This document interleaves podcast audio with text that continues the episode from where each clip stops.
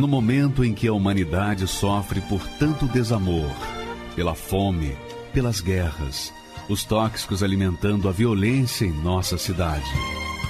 Esta emissora traz até você momentos de amor, paz e alegria, através de um programa feito com carinho para o seu coração.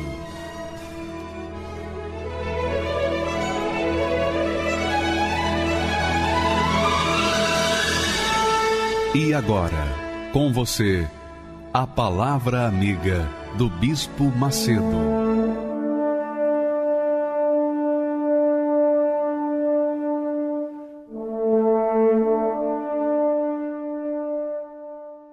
Olá, meus amigos, Deus abençoe a todos vocês com a palavra que vai ser proclamada agora. Você seja livre, liberta, ou então tenha a receita, pelo menos a receita de como mudar a sua situação. Porque você sabe que o seu problema exterior, se não sabe, vai saber, o problema exterior do ser humano começa no seu interior. Se a pessoa resolve o seu interior, o seu exterior vai estar resolvido. Essa é a situação. Essa, essa é um. Ninguém pode desfazer isso. Os médicos sabem disso. Os cientistas sabem disso. Todo mundo sabe disso.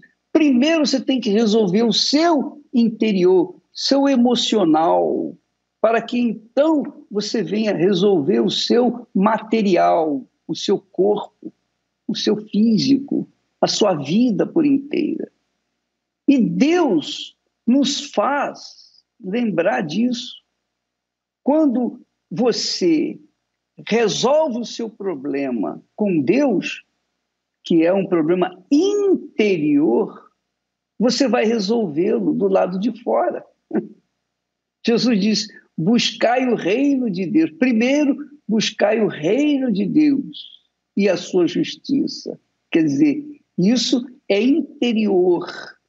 Isso trata do nosso coração, do nosso emocional, do nosso lado espiritual.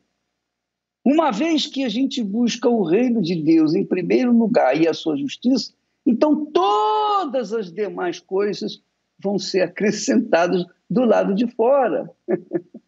e para você resolver esse problema, veja só a palavra, a promessa de Deus para a sua vida, para a vida de quem crê. Não é para todos, mas só para quem crê. Se você crê, então você vai receber. Olha só o que Deus fala na sua palavra com respeito ao nosso interior. Ele diz assim: porque assim diz o alto e sublime. Só existe um alto. Só existe um alto que não tem nada acima dele. Nada, absolutamente nada. Só existe um alto, altíssimo e sublime, que é o Deus Altíssimo, o Deus de Abraão, o Deus de Isaac, o Deus de Israel. Aquele que habita na eternidade. Olha só, a gente mora em casas, apartamentos, enfim, nós moramos em lugares físicos, mas Deus mora na eternidade, lugar que não tem fim. Assim diz o alto e o sublime, que habita na eternidade e cujo nome é Santo, Santo, Santo.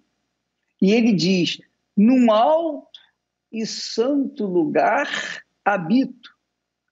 Como? Olha só, preste atenção. Como também com o contrito e abatido de espírito. Quem é contrito e abatido de espírito? A pessoa que está mal por dentro dela, está mal dentro na sua alma, no seu coração, no seu espírito. Ela vive em depressão, ansiedade, insônia, medo, nervosismo, insegurança, tudo isso é espiritual. Tudo isso é espiritual. Nervosismo você não pode pegar, você não pode pegar na ansiedade, você não pode pegar na insônia, você não pode pegar na paz, por exemplo, a falta de paz. Não. Tudo isso são problemas espirituais. Se você resolve esses problemas no seu interior, mas isso só é possível resolvê-lo, não, não tem médico, não tem remédio, não tem ciência, não tem homem, não tem mulher, não tem ninguém que possa resolver esse problema. Não tem médico, não tem remédio, não tem ninguém no mundo que possa resolver esse problema. Pode amenizar, pode trazer lenitivos, mas não resolver, não resolve. Então, só Deus tem poder para mudar o seu interior, para acabar definitivamente com essa situação que você está a enfrentar neste exato momento. Ele diz: habito no alto e santo lugar, como também habito com o contrito e abatido de espírito, para vivificar, quer dizer, para dar vida o espírito dos abatidos e para dar vida o coração dos contritos. Deus quer mudar essa situação, seja ele um, um, uma situação emotiva, seja o problema de, por exemplo, traição. Você despejou todo o seu amor numa pessoa que você conheceu. E de repente essa pessoa trai você. E aí, como é que você fica? Você fica sem chão, aí entra em depressão. A depressão vem por conta de perdas. A pessoa perde algo em que ela colocou o coração, ela perde também o coração. A sua alma fica completamente perdida, desorientada. Mas quando a pessoa ouve a palavra do Altíssimo Deus, quando a pessoa coloca sua fé para raciocinar, ou melhor, raciocina com a fé que Deus lhe deu, aí ela vai encontrar a solução do seu problema, porque vai receber a receita de como viver uma vida de paz e alegria. E por falar em paz, talvez você diga, bispo, quem me dera ter um minuto de paz. Eu daria tudo que eu tenho por um pouquinho de paz. Pois bem, Deus lhe dá a paz eterna e a alegria completa. Então, minha amiga e meu caro amigo, vou ler o texto novamente, porque assim, promessa dele, promessa do único que é alto e sublime, o Altíssimo Deus. Habito, aquele que habita na eternidade e cujo nome é santo. Vou repetir, porque assim diz o alto e o sublime, que habita a eternidade e cujo nome é santo, é santíssimo. Num alto e santo lugar habito, mas também habito com o contrito e abatido de espírito, para dar vida ou vivificar o espírito dos abatidos e para vivificar o coração dos contritos. Isso aconteceu, que eu estou falando com você, com a Esther Carolina, que é uma artista plástica, uma pessoa que teve experiências do inferno. Ela vai contar a história dela e vale a pena você aumentar todo o volume aí do seu receptor para não perder nem só uma de suas palavras. E, de repente, você vai ver que ela sofreu muito mais do que você está sofrendo. E ela vai te dar a receita de como saiu dessa situação. É por isso que nós colocamos testemunhos aqui, para você ver como Deus age, mas antes de Deus agir, como as pessoas sofridas o invocaram e tiveram a resposta dele. Vamos assisti-la, por favor. Eu chorava por causa de qualquer coisa que doía muito minha alma. Era um choro que era, era muito interior. E eu comecei a escrever no corpo que eu era idiota. Eu sempre me perguntei aonde que estava Deus. Eu sempre me perguntei se ele era indiferente para aquilo tudo. Por que, que eu vivo essa vida? Por que, que eu tô aqui? Meu nome é Esther Carolina, sou estudante de artes visuais e artista plástica. Eu era uma criança bem retraída já, desde a infância, mas um fato que marcou foi um abuso, né? E no decorrer do tempo, meu pai veio a falecer. Meses após esse abuso, meu pai já veio a falecer. Então, o abuso, junto com o sentimento né, da perca do meu pai, foi uma mágoa que eu cresci aquilo dentro de mim. Eu achava que era muito normal coisas ruins acontecerem. Daí minha mãe ela acabou tendo depressão e a depressão da minha mãe mexeu muito com a gente porque ela não conseguia mais criar a gente da forma como ela criava antes, né? E eu comecei a conhecer umas pessoas diferentes do normal, né? E elas eram muito independentes, muito empoderadas. E elas se envolviam com outras meninas, elas ficavam com menina, com menino. No, no mesmo no dia que saía, ficava com os dois, com as duas tipos de pessoa.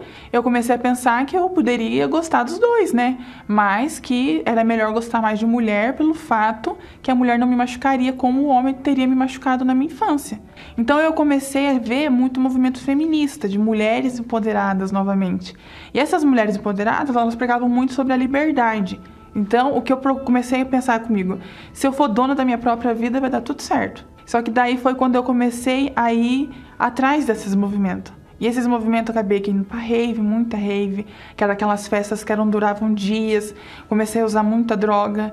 Daí foi quando eu descobri LSD, quando descobri lança perfume. Eu queria viver uma vida desregrada. Foi quando eu comecei a usar cocaína, muita cocaína.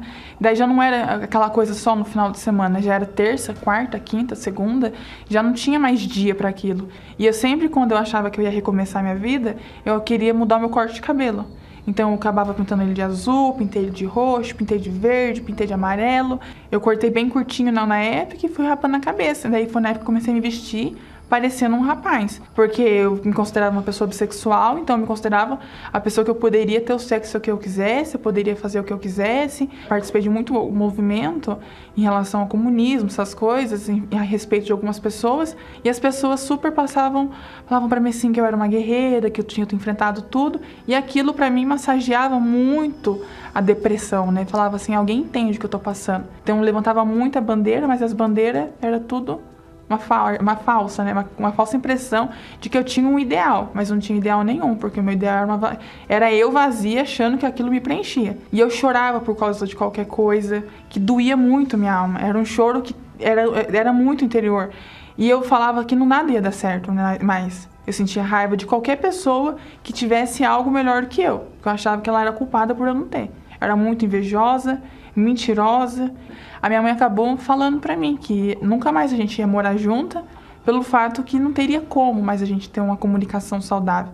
E ainda eu lembro que uma da frase que ela mais marcou eu foi quando ela falou que tinha sido uma decepção para ela. Eu saía das festas e eu ia para a padaria perto de casa comprar caixinha de lâmina para chegar na minha casa e me cortar. E eu comecei a escrever no corpo que eu era idiota, e eu lembro que eu ficava tão assim, absurdamente fascinada para ver o sangue caindo. Eu comprei o catéter, eu mesma enfiei na minha veia, coloquei num saquinho sangue e coloquei uma quantidade e experimentei meu próprio sangue. E às vezes quando eu cortava, já não precisava mais colocar em algum recipiente. Eu ia lá e ficava, eu mesma colocava a boca direto no braço, ou às vezes na perna. Foi uma das vezes que eu tentei o suicídio que eu cortei a parte de dentro da minha perna que eu enfiei a lâmina e realmente daí jorrou muito sangue, daí eu parei realmente no hospital e tomei alguns pontos porque jorrava muito sangue, mas vinha a sensação da morte e eu não queria morrer. Eu queria que aquela dor acabasse. E a dor, toda vez que voltava, depois voltava pior, porque eu voltava com meu corpo dolorido, não podia tocar no braço, não podia tocar nas pernas. E era uma sensação horrível. E assim foi indo, piorando cada vez mais, porque eu comecei a fazer os cortes na frente das pessoas, ameaçar que eu ia me matar na frente das pessoas, ameacei pular de ponte na frente de alguns amigos meus. Eu sempre me perguntei aonde que estava Deus. Eu sempre me perguntei se ele era indiferente para aquilo tudo. Por que, que eu vivo essa vida? Por que, que eu tô aqui? Eu não entendia da onde, da onde eu tinha vindo, para onde eu ia, o que eu estava fazendo. Eu era muito perdida. Eu lia muito escritores que pregavam isso, que viviam essa depressão. Eu lia muitos escritores e eu falava assim, poxa, ele entende o que eu passo. Muitos artistas, eu olhei, eu falava assim, nossa, esse artista ele entende o que, que é um artista falido. E nessa época, por causa dos vícios, eu não conseguia mais pintar. Eu não conseguia mais porque minha mão era muito trêmula. E eu não conseguia pintar, então eu já ficava só rabiscando. Nessa época eu já tinha sido expulsa de onde eu morava, que eu tinha me tornado uma menina muito intolerante. E eu acabei de morar com a minha mãe no intuito de catar dinheiro dela e voltar para Bauru recomeçar minha vida. Daí comecei a me prostituir lá em Piracicaba por causa de dinheiro, não tinha dinheiro, comecei a cada vez mais. Nessa, nessa época eu já estava usando a pedra, já estava no declínio já do buraco mesmo. E eu lembro que a minha, eu não conseguia dormir já fazia alguns dias. A minha mãe ela escutava daí através da rádio a programação da Igreja Universal. O radinho dela lá, ele tinha problema, ele ligou sozinho na programação da Igreja Universal. Ali o homem de Deus ele estava fazendo um desafio pastor ele fazia um desafio a respeito de uma mudança de vida e ele colocou um testemunho. E eu fiquei muito brava. Eu fiquei muito brava. Eu falei sim que ele era povo mentiroso. Assim, não tem como, como que eles pensam, brincar com o sofrimento das pessoas. Eu vou lá, eu vou lá e ele vai ver. Porque eu já tentei de tudo, minha vida não mudou. Eu já tinha frequentado outras denominações, outras religiões, e nada tinha mudado. Eu falei assim, não, olha, é, tá achando que tá me lidando com gente tonta, eu não sou esses tontos que eles lidam. Vou lá e vou mostrar para eles. E quando eu cheguei, eu entrei assim, eu fiquei mais brava ainda. Porque era uma reunião de segunda-feira, era uma reunião de congressista, e eu, tudo que foi falado era da minha vida. Eu falei, não, não, não, não, não, não. Não, eu, eu, cre... eu vivia falando mal da Igreja Universal. Na época da construção do templo, eu falava muito mal da Igreja Universal. Falava assim que era sangue inocente, que o povo estava acreditando numa ideia comprada. Eu falava, como que pode agora? Eu vou fazer isso? Não. Daí veio uma senhora e falou para mim, volta, volta eu não tive meu encontro com Deus aquele dia, eu não tive nada com Deus. Mas naquele dia, eu, eu vi no olhar daquela mulher uma coisa que fazia tempo que eu não via nem no olhar da minha mãe.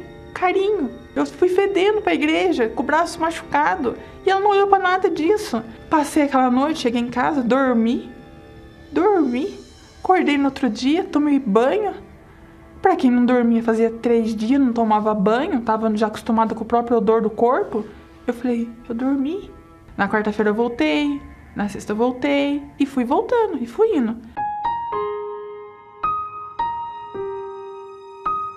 A igreja universal me abraçou, eu ficava tentando entender o que estava acontecendo, eu não conseguia, não encaixava as peças para mim. Porque eu sempre falei mal da igreja. Como que a igreja estava abraçando alguém desse jeito agora? Na reunião de quarta-feira, na escola da fé, eu ia mais de uma vez, eu participava, porque eu não entendia uma vez. Então eu pensava assim: se eu vi duas, uma hora entra. Então eu comecei a levar caderno, escrever tudo que era falado. E o pastor sempre falava assim para mim: apontava assim, tira a prova, chega na sua casa, abre a Bíblia vai tirar a prova do que eu tô falando. E foi quando eu comecei realmente a fazer o desafio. Só que daí eu escrevi uma carta que se desse errado em um ano, eu ia me matar e ia comprar, colocar a culpa na Igreja Universal. Falei, é a última vez que eu vou tentar alguma coisa. Porque eu tava cansada de tentar. E eu não percebi que eu não me cortava mais. Os vícios foi parando. Eu lembro que por os vícios ter parado e eu tinha começado a trabalhar por conta, eu pensei, não, os vícios parou porque eu não comprei. Certo? Eu comprar e tirar a prova. Foi quando eu comprei, tirei a prova, tive muita ânsia das coisas. Falei, tive aquela, aquele nojo, falei assim, que? Como assim? Tô tendo ânsia? Mas foi quando daí eu tomei a decisão, em março, de me batizar nas águas. Só que na mesma semana que eu me batizei nas águas, saiu um monte de foto minha das coisas do passado. Ah, aquilo ali era temporário, que eu ia voltar para aquela vida que eu tinha, começar a fazer montagem com a minha foto. Eu comecei a buscar orientação com uma obreira. A obreira começou a me atender e ela me, me informou que realmente sozinha eu não ia conseguir. Daí ela falou, ela falou assim, essa é a importância de você buscar o Espírito Santo porque ele tem que morar dentro de você. Porque enquanto ele estiver fora, tudo que você vai passar, tudo que você vai viver vai ser isso daí, vai ser guerra. E eu pensava, dentro de mim, muito difícil. Eu dentro de mim, tudo bagunçado. Não tem como alguém habitar aqui dentro. Porque ela falava que ele ia habitar dentro. Eu falava assim, não tem como. Então ela falou assim, não, Esther, se você não crê, não adianta nem você começar a fazer nada. Porque você tem que crer que ele vai habitar dentro de você. E não é porque você merece, é pela misericórdia de Deus. Daí foi quando Passou uns meses, a gente já, ela já tinha, a gente já tinha feito alguns propósitos, mas passou uns meses, veio a proposta do jejum de Daniel. Eu comecei a procurar saber mais quem era Deus e o que, que ele esperava de mim. Eu vi que eu tinha mágoa do abuso na infância que eu tinha sofrido. Eu vi que eu tinha raiva do meu pai ter morrido. Eu vi que eu tinha muita coisa, muitas bagagens dentro de mim, que por mais que eu tivesse tomado a decisão de me batizar nas águas, eu não tinha me libertado daquilo tudo. Então eu peguei e eu entendi que eu tinha que colocar um ponto final na mágoa, que eu tinha que colocar um ponto final em tudo. Mas esse ponto final era entregando no altar. E foi quando, junto do jejum de Daniel, eu resolvi fazer um sacrifício.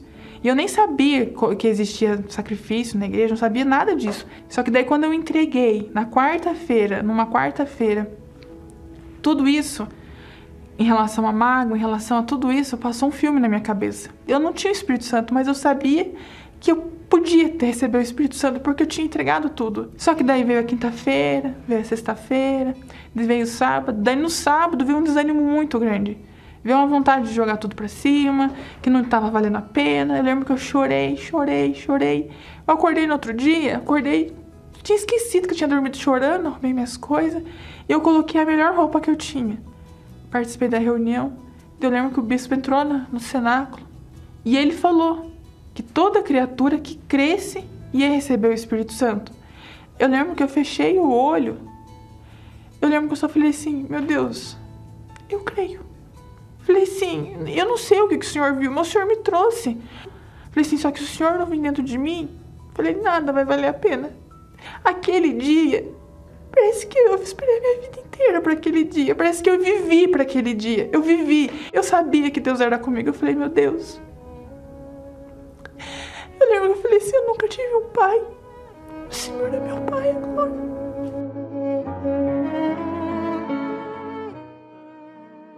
Foi realmente quando a gente acende a luz de um quarto. Acendeu a luz, acabou. Não tinha mais escuridão na minha mente. E daquilo, aquele momento, foi tudo diferente. Era como se eu tivesse tido, eu tivesse nascido de novo. Era como se Deus tivesse me gerado de novo, mas não me gerado da minha mãe, me gerado de ninguém, mas me gerado dele. Parece que a Bíblia estava dentro da minha mente. Parece que eu lembrava de coisas que eu já tinha meditado, da palavra que tinha entrado na minha mente, ela tinha penetrado. Era uma certeza tão grande que ninguém conseguiu e nem consegue e nem vai conseguir arrancar de dentro de mim. Veio uma certeza muito grande da minha salvação, que a minha alma estava salva na mão dele. Meu nome estava escrito no livro da vida. Sempre pensava assim, entre todos os meus amigos, ele me olhou. Entre todos meus irmãos, ele me viu. Entre todo mundo, ele viu e colocou o espírito dele dentro de mim. Eu lembro que uma das, eu, eu lembro que eu liguei para as pessoas que eu tinha feito mal, eu queria que elas fossem para a igreja.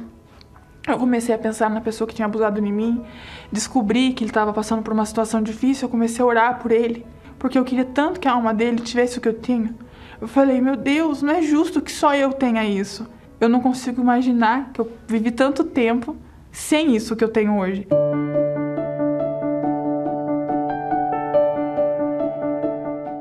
Eu consigo dormir em paz, não preciso de remédio, não preciso de droga, não preciso de pessoa.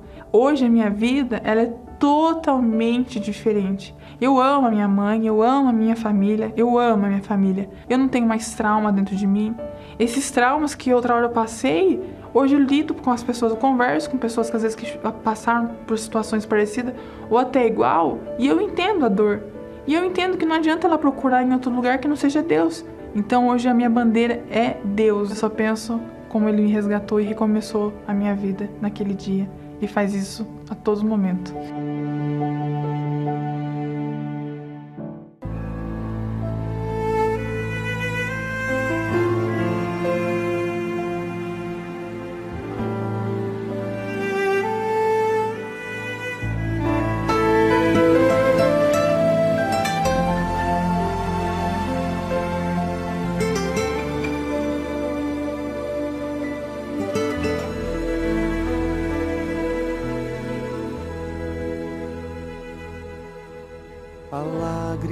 Que cai, desbota tinta no papel.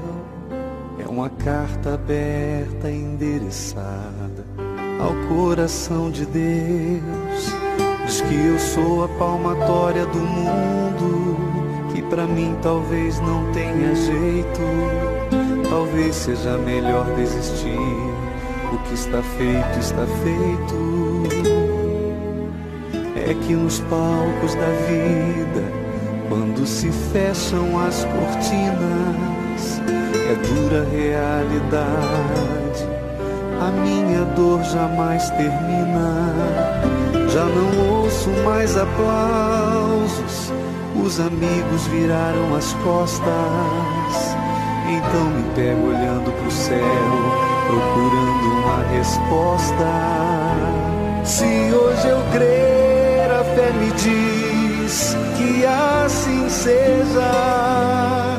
Meu Deus me entende, me responde, vira mesa no cenário dessa vida. Vem e muda o meu papel, pois és fiel. Se hoje eu crer, quando se abrirem as cortinas, não vai se ver a mesma dor, a mesma sina, porque o autor da vida entrou, mudou a cena, deu solução pro meu problema.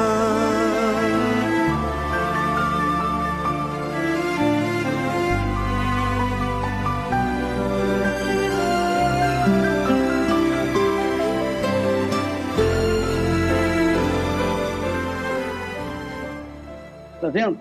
Aquilo que nós havíamos falado inicialmente. Quando a pessoa entende que o problema dela, qualquer que seja o problema, sentimental, saúde, seja familiar, seja problema de dinheiro, trabalho, qualquer que seja o problema, qualquer que seja o problema, se ela entender que esse problema está ligado diretamente, tem início dentro dela, então ela vai ver o que, que tem que ser feito dentro dela para resolver todos os problemas do lado de fora. Foi o que a Esther fez. Ela perguntou a Deus: será que isso existe mesmo? Será que é verdade? E quando ela creu, e a crença é algo interior, é íntimo, você não pode passar sua crença para outras pessoas, cada um tem que ter a sua própria crença, mas essa crença tem que estar pautada numa inteligência, num racional, que é colocada na palavra de Deus. Quando você coloca em prática o que está escrito, que Deus falou, ele obrigatoriamente vai vir ao seu encontro e vai mudar o seu interior. Mudando o seu interior, pronto, as coisas do lado de fora acontecerão. Mas, infelizmente, nem todos acreditam, né? Tem pessoas que acreditam em Papai Noel. Essa é a realidade. Tem pessoas que acreditam em Papai Noel, mas não acreditam nos milagres que nós colocamos aqui, nos milagres que Deus faz hoje, como fez no passado. E foi assim que a Ariana se envolveu com a fake news, com a notícia falsa, e gemeu por causa disso. Até que um dia ela descobriu a verdade e aí ela ficou, ela ficou chateada com aqueles que deram para ela as falsas notícias. Vamos assisti-la, por favor. Meu nome é Ariana Esteves, tenho 34 anos, sou pedagoga. O meu preconceito contra a Igreja Universal começou quando eu tinha 7 anos a primeira vez que eu ouvi falar da Igreja Universal foi quando o Bispo Macedo tinha sido preso.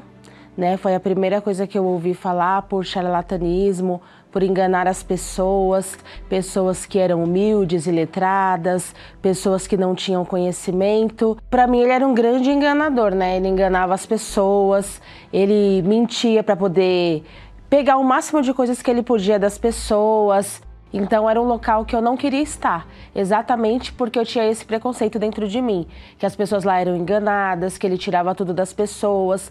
Enquanto eu ouvia falar mal da Igreja Universal, o pessoal sempre com fake news, falando isso e aquilo outro a respeito da igreja, do Bispo Macedo, a minha vida estava no fundo do poço.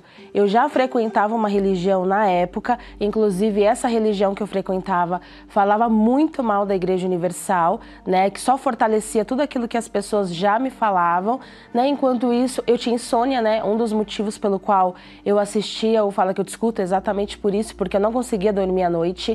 É, os meus pais estavam em fase de separação, né, de divórcio. A minha irmã estava indo por um caminho totalmente destruído, nas drogas, né, procurando é, seguir o caminho das drogas, né. Eu era uma pessoa totalmente depressiva, eu era uma pessoa que vivia de momentos. Quando eu estava com os meus amigos, eu era feliz. A primeira oportunidade que eu me encontrava só, eu chorava, tinha desejo de sumir pelo mundo, de abandonar minha família. Então eu era uma pessoa muito triste, né, muito vazia. O meu fundo de poço foi quando realmente eu vi que no dia que o meu pai saiu de casa para morar com a amante, minha mãe passou muito mal, teve um princípio de infarto e quase perdi a minha mãe, com a minha família destruída, o meu pai foi embora de casa e só eu e minha irmã, nós éramos muito novas e os vizinhos que acompanharam a gente, que cuidou da gente nesse período. E minha mãe assim que voltou para casa, ela ficou muito depressiva devido à separação, tudo que aconteceu. E eu vendo a minha mãe naquela situação sem ter o que fazer, e mesmo a gente já tinha uma religião nessa época, mas nada foi capaz de tirar a gente desse fundo de poço. Eu, eu procurava viver de alegrias momentâneas, né? E um certo dia eu estava com os meus amigos na calçada de casa e aí passou uma obreira da Igreja Universal fazendo o convite para que a gente fosse até a igreja. E eu fui a primeira a dar risada, fui a primeira a zombar, fui a primeira. E olhava para os meus amigos, muitos deles ali junto comigo, rindo, zombando. E um dentre eles falou: Vamos, pessoal, vamos com a gente, vamos lá conhecer. E nesse dia eu fui na igreja Universal com os meus amigos, sentei no fundo da igreja, na intenção mesmo de tirar chacota, de ficar de olho para ver em qual momento os atores iam ser pagos, qual momento que o pastor ia pegar o dinheiro das pessoas e eu fiquei com o olho aberto a todo tempo. Porém, ali aonde eu fui pega de surpresa foi exatamente na hora da pregação. O pastor, ele pediu para que a gente abrisse a, a palavra, né, a Bíblia, e eu vi que realmente não eram coisas da cabeça dele, que tudo que ele estava falando ali foi pautado realmente na palavra de Deus e parecia que ele conhecia toda a minha história. Tudo aquilo que ele falou exatamente foi de encontro ao que eu estava passando. E ali eu já me senti tocada, mas o orgulho, né, não quis me deixar fechar o olho nas próximas orações. Eu continuei olhando para as obreiras de cima a baixo, vendo tudo que eles faziam ali e fui embora. Quando eu fui embora, é, eu senti sim uma diferença dentro de mim, só que o orgulho não me deixou assumir isso. Naquela mesma noite eu consegui dormir. Naquela mesma noite eu cheguei em casa acreditando sim que poderia haver uma diferença na minha vida, Porém, devido a tudo que eu já ouvi falar, eu acreditei que. Falei assim: não, não é possível que realmente aquilo que eu senti ali foi algo de Deus. Eu não consegui acreditar. Eu falei assim: não, eu preciso ir outra vez, porque eu acho que tudo ali foi combinado. A igreja estava muito cheia, a oração ali estava bonita, o louvor estava bonito. E aí eu peguei e falei: ah, vamos um outro dia. E eu voltei numa quarta-feira. E quando eu voltei, me surpreendeu ainda mais do que no domingo. Na quarta-feira, Deus falou ainda mais forte no meu coração. E eu vi que realmente ali tudo que me falavam a respeito da Igreja Universal não era verdade. Porque em nenhum momento o pastor oprimiu alguém para dar o dinheiro, em nenhum momento o pastor roubou as pessoas. Pelo contrário, eu vi pessoas ali, uma orando pelas outras, uma chamando as outras, as obreiras ali perguntando se era a minha primeira vez, se importando em me atender, em saber como eu estava. E ali eu fiquei em dúvida se contava, se não contava. E ali teve uma obreira que realmente hoje, né, com o conhecimento que eu tenho, eu vejo que ela foi muito usada por Deus. E aí a obreira começou a me acompanhar, né? Ela começou a me atender, viu os problemas que eu estava passando, comprou a minha briga, ela jejuou comigo, ela orou comigo, ela me acompanhou nessa jornada, aonde surgiu em mim o desejo de me batizar nas águas né? Ela conversou comigo e de fato eu vi que tudo aquilo que me falavam da Igreja Universal, do Bispo Macedo, realmente não era verdade, porque eu vi que aquela instituição e aquelas pessoas só queriam o meu bem. Tudo que elas faziam, em nenhum momento me, pedir, me pediram um real, em nenhum momento me pediram algum bem material que eu tinha na minha casa. Pelo contrário, a intenção delas era saber como eu estava, elas oraram comigo pela minha família, coisa que no mundo as pessoas zombavam da separação dos meus pais, no mundo era normal, as pessoas falavam, ah, isso acontece. E para mim eu jamais pensei que eu ia ver os meus pais se separando. E na igreja foi diferente. Eles me apresentaram um Deus que poderia mudar a minha vida, mudar a minha família, mudar o meu interior. E aí, de fato, eu vi que realmente eu estava sendo enganada por aquelas pessoas que não tinham conhecimento tanto quanto eu. Foi aonde eu tomei a decisão, né, de me batizar nas águas e seguir a minha vida com o Senhor Jesus. E foi quando eu vi falar do Espírito Santo né? Quando me falaram acerca do Espírito Santo, que quando eu fosse batizada com o Espírito Santo, ali eu seria uma nova criatura, que ali eu seria uma pessoa forte, que dali para frente tudo dentro de mim seria diferente. É, eu me lembro até hoje o dia do batismo com o Espírito Santo foi numa quarta-feira e eu realmente me lancei, eu me entreguei. Eu tinha certeza do que eu queria. Eu tinha certeza que jamais eu queria olhar para trás, jamais eu queria voltar para onde eu saí e foi aonde eu me lancei e foi ali aonde eu fui batizada com o Espírito Santo. Foi a melhor experiência que eu tive em toda a minha vida, porque é algo assim incomparável.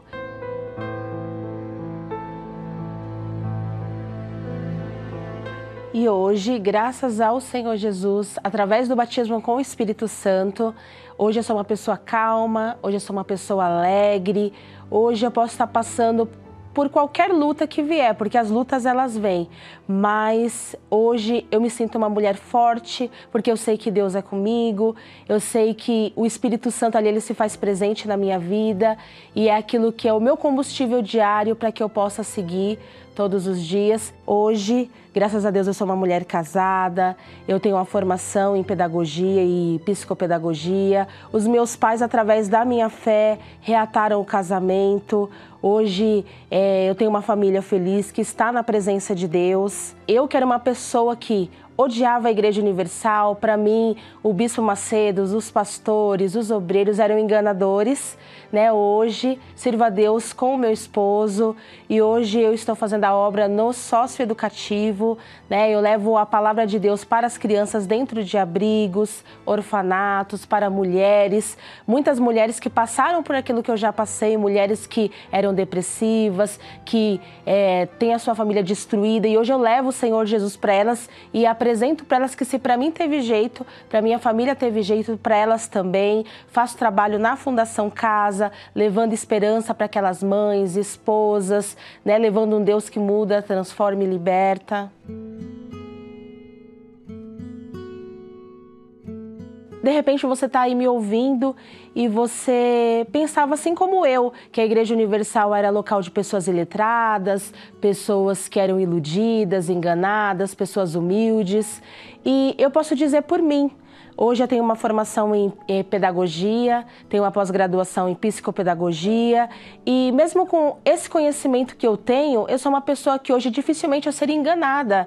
E são 22 anos que eu estou na Igreja Universal. Para você que está me ouvindo, de repente você está passando por um momento difícil, você já bateu em várias portas e você até hoje não encontrou uma solução e você já desistiu da vida.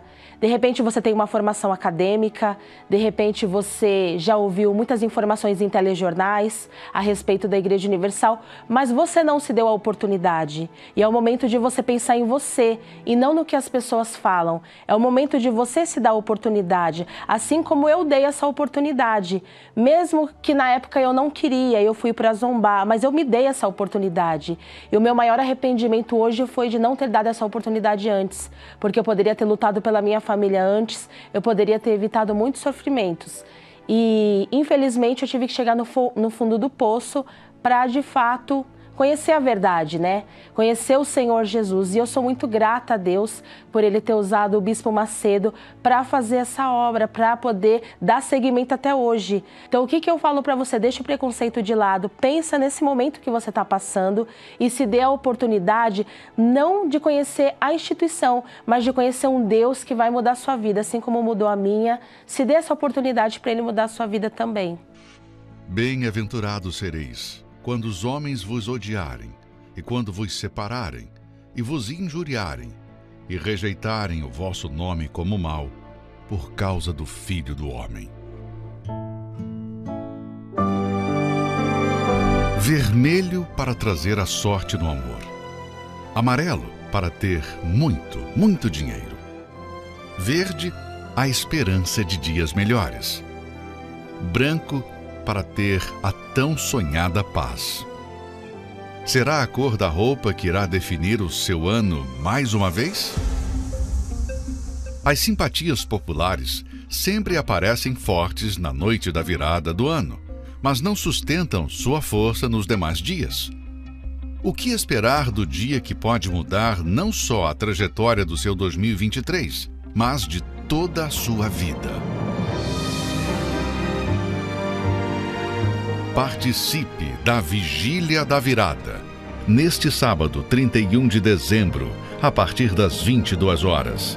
Chegue cedo e aproveite esta noite especial. No Templo de Salomão, com a presença do Bispo Macedo, Avenida Celso Garcia, 605, Brás.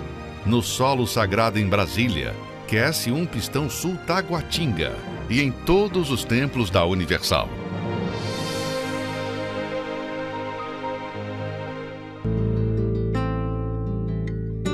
Nasci no, no, interior de Minas Gerais e lá, por ser uma vida muito difícil, sem futuro, meus pais é, colocou a gente em cima de uma caminhonete e a gente viemos para Belo Horizonte para tentar uma vida melhor, né? Sete irmãos e com meus pais nove dentro de um barracão de três cômodos no fundo dos meus avós. E ali era uma vida muito difícil.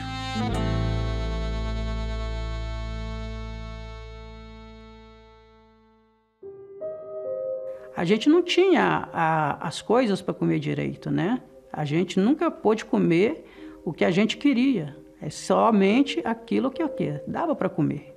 E nessa época, que eu tinha uns, uns 13 para 14 anos, que a gente foi, uma turma, né, pessoal de colégio, foi fazer prova no Senai e meus amigos passou para se profissionalizar e eu não passei naquela época.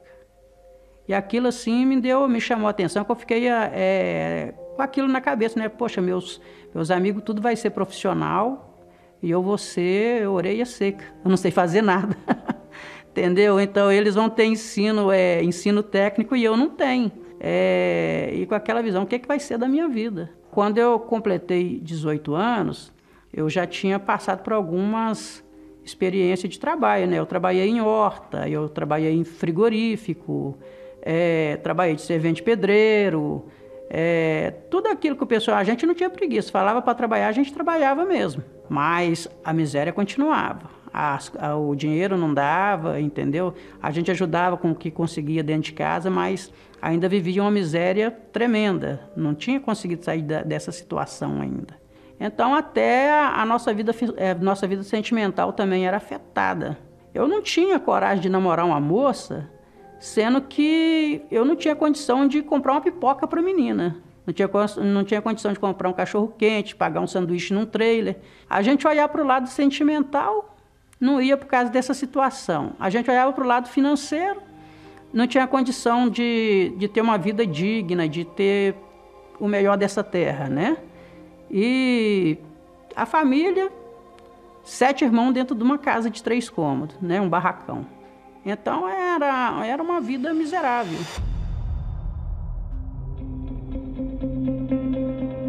Eu lembro que a gente sempre foi muito religioso, entendeu? A gente seguia procissão, a gente participava das reuniões da, da Igreja Católica, das missas. Eu olhava para aquilo e falei, poxa, não, tem, não, não vai, a coisa não está andando, o que está acontecendo? E uma vez, uma, uma senhora que foi pregar falou: Pessoal, é, para vocês conhecer a palavra de Deus, vocês têm que ler. Tem que ler a palavra. Porque a, na igreja católica que a gente aprendia naquela época, tinha todo um roteiro, né? Era uma coisa religiosa, era uma repetição. E nisso que ela falou, realmente eu comecei a pegar a Bíblia e comecei a ler. Então ali já veio, é, já lendo a palavra, eu vi muitas coisas que não condiziam com o que a gente praticava ali. A minha vida, ela não batia com aquilo que estava escrito. E aquilo começou a me despertar. Ouvindo rádio, né, numa, numa madrugada, parou numa rádio lá que eu não conhecia e tô vendo lá, eu, era um pastor pregando, falou, ah, você que vive, tá, sua vida está assim. Você tem problema de vida financeira, vida sentimental, tem problema de saúde. E eu fiquei ouvindo e no final da, dessa programação da rádio, aí eles falaram qual era a igreja e o endereço dessa igreja. Aí falou a Igreja Universal. Aí já teve uma resistência. Mas o que ele falou veio de encontro com aquilo que eu estava precisando. A, mi a minha dor, pelos problemas que eu vivia, foi maior do que o preconceito que eu tinha da igreja. E eu fui até lá. Para mim foi uma coisa bem diferente de tudo que eu já tinha visto. Comecei a enxergar que por trás dos problemas que eu tinha existia um mal e eu tinha que lutar contra aquele mal para minha vida poder o quê? Andar. E eu começando a participar das reuniões, é, a gente já começou a ver uma leve melhora. Já comecei a entender é, um pouquinho o que, que era a palavra de Deus e que tudo aquilo que acontecia ali era através do Espírito Santo, coisa que a gente nunca tinha ouvido falar.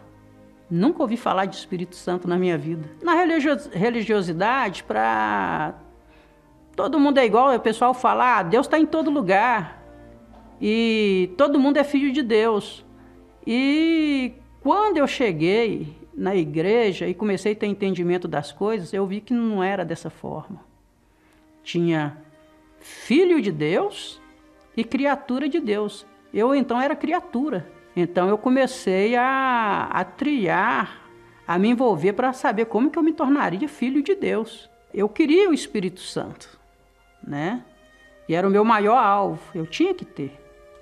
E veio, e veio nessa época a, o propósito da fogueira santa. E eu não quis saber de mais nada.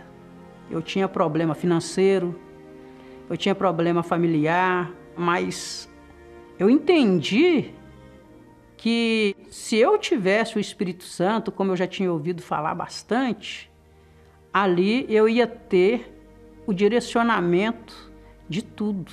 A gente tem a mente de Cristo. Então esse foi o meu alvo. Não, eu quero o Espírito Santo. E nisso eu jejuei, eu acordei de madrugada, e nesse, e nesse meio eu estava trabalhando no Mato Grosso, e eu conseguia juntar um dinheiro e comprei uma moto. E essa moto era zero quilômetro. E veio esse propósito, eu não pensei duas vezes. Eu peguei, vendi essa moto e coloquei esse valor no altar. Em prol de quê? Receber o Espírito Santo, que era o que eu mais queria. Então, a cada passo que eu dava em direção ao altar, aos degraus para subir lá em cima e cumprir meu voto, eu já, já me sentia diferente.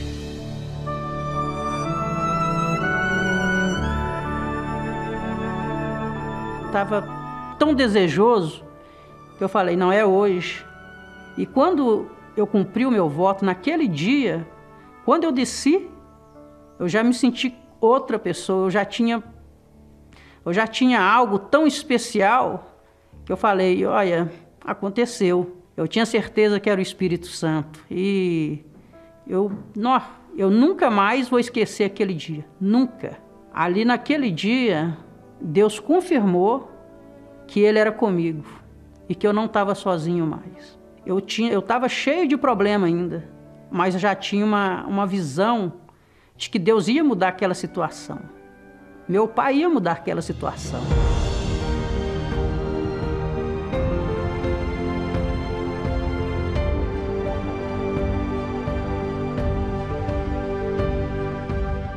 Então, dessa empresa que a gente tinha três anos que eu trabalhava, eu pedi conta e fui trabalhar por conta própria. E comecei a trabalhar com telefonia. A gente montou a primeira empresa, aí passou esse tempo, a gente foi para uma segunda empresa, mas eu ainda era solteiro, né? e a pessoa solteira é incompleta, né? Indo para a terapia do amor, aí eu conheci a, a minha esposa na porta da igreja, aquela que se tornou a minha esposa.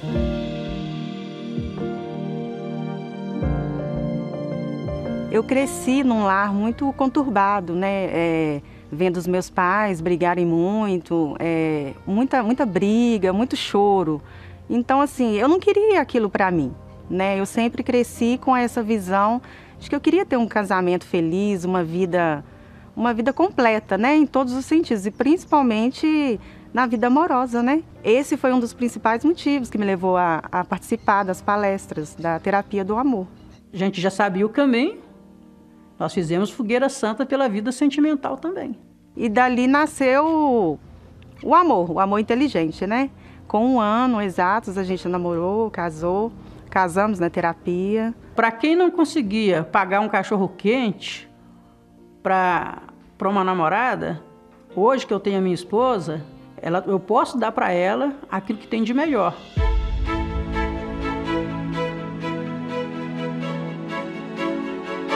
Que o altar me deu?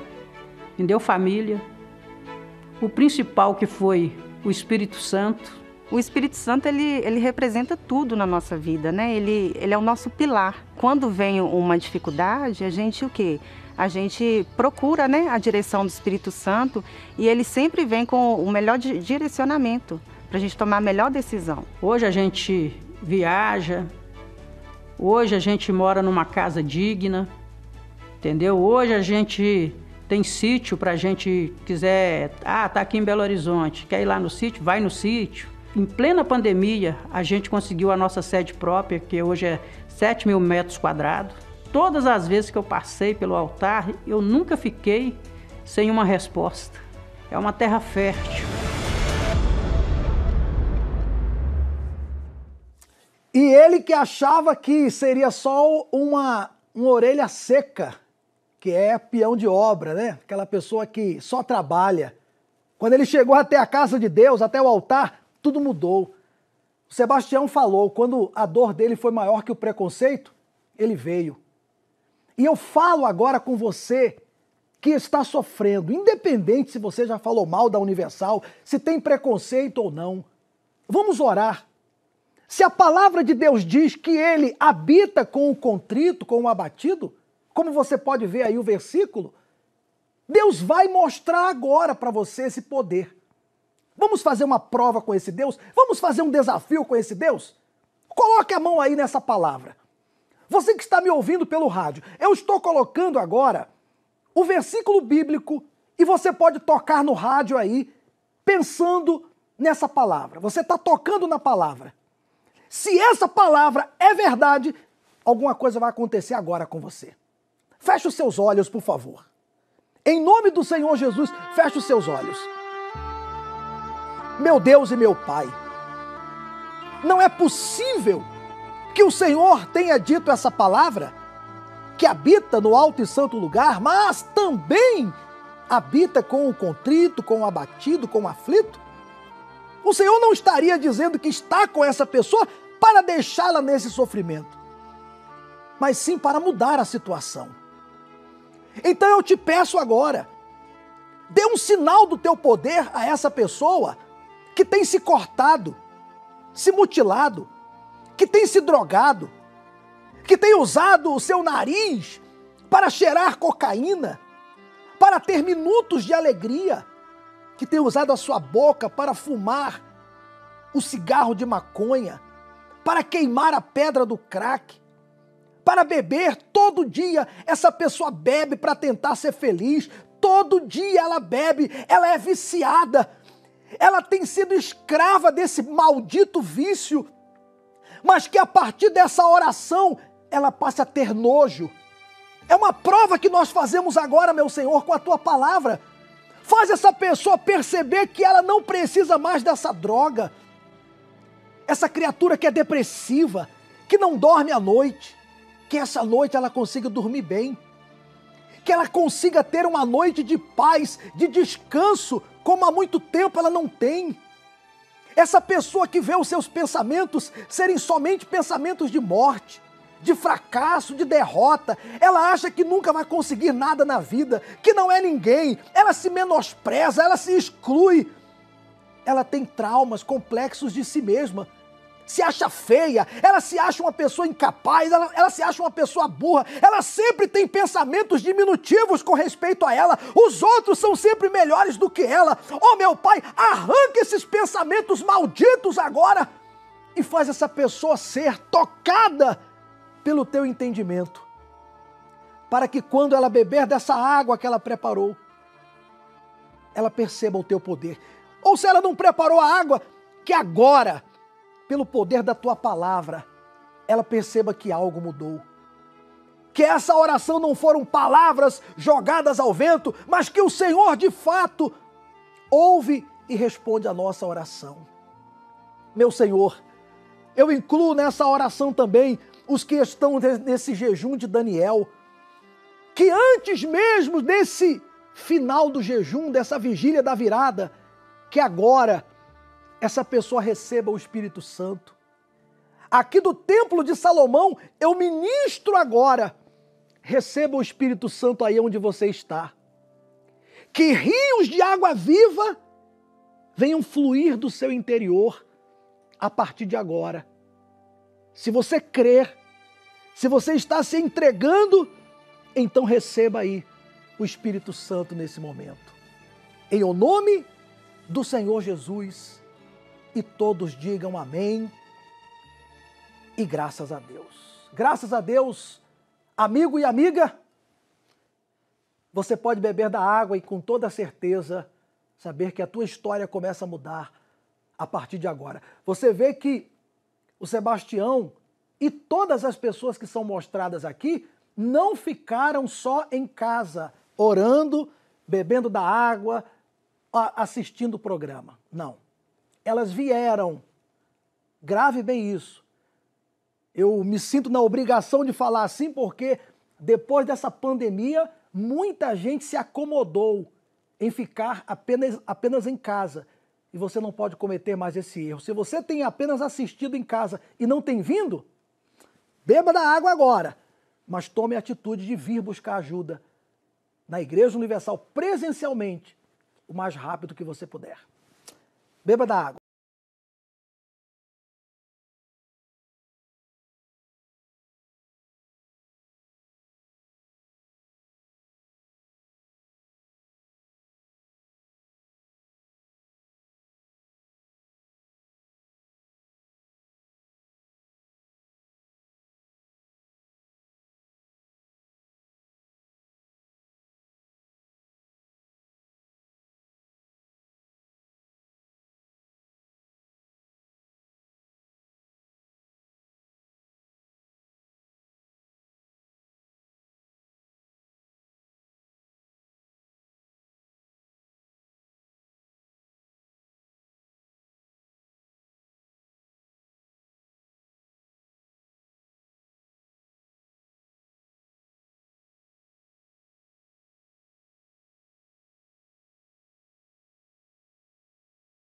Sete minutos.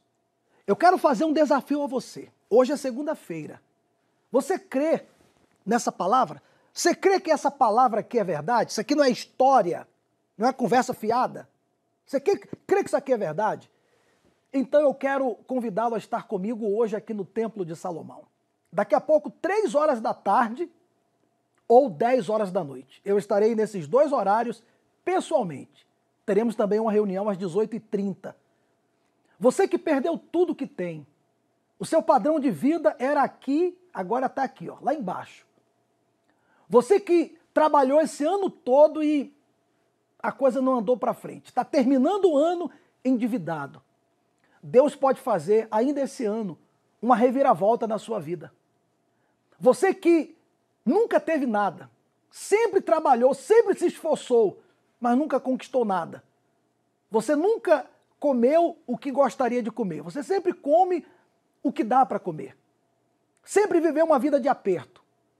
Paga aluguel, vive sempre apertado, uma situação difícil. Às vezes você chega a vender o almoço para comprar a janta.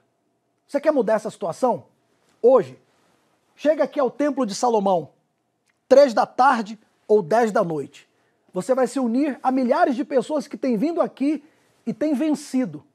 E eu duvido a sua vida financeira continuar do mesmo jeito depois que você receber aqui a direção de Deus, a direção da palavra de Deus. Bom, vou te aguardar aqui hoje. Deus te abençoe.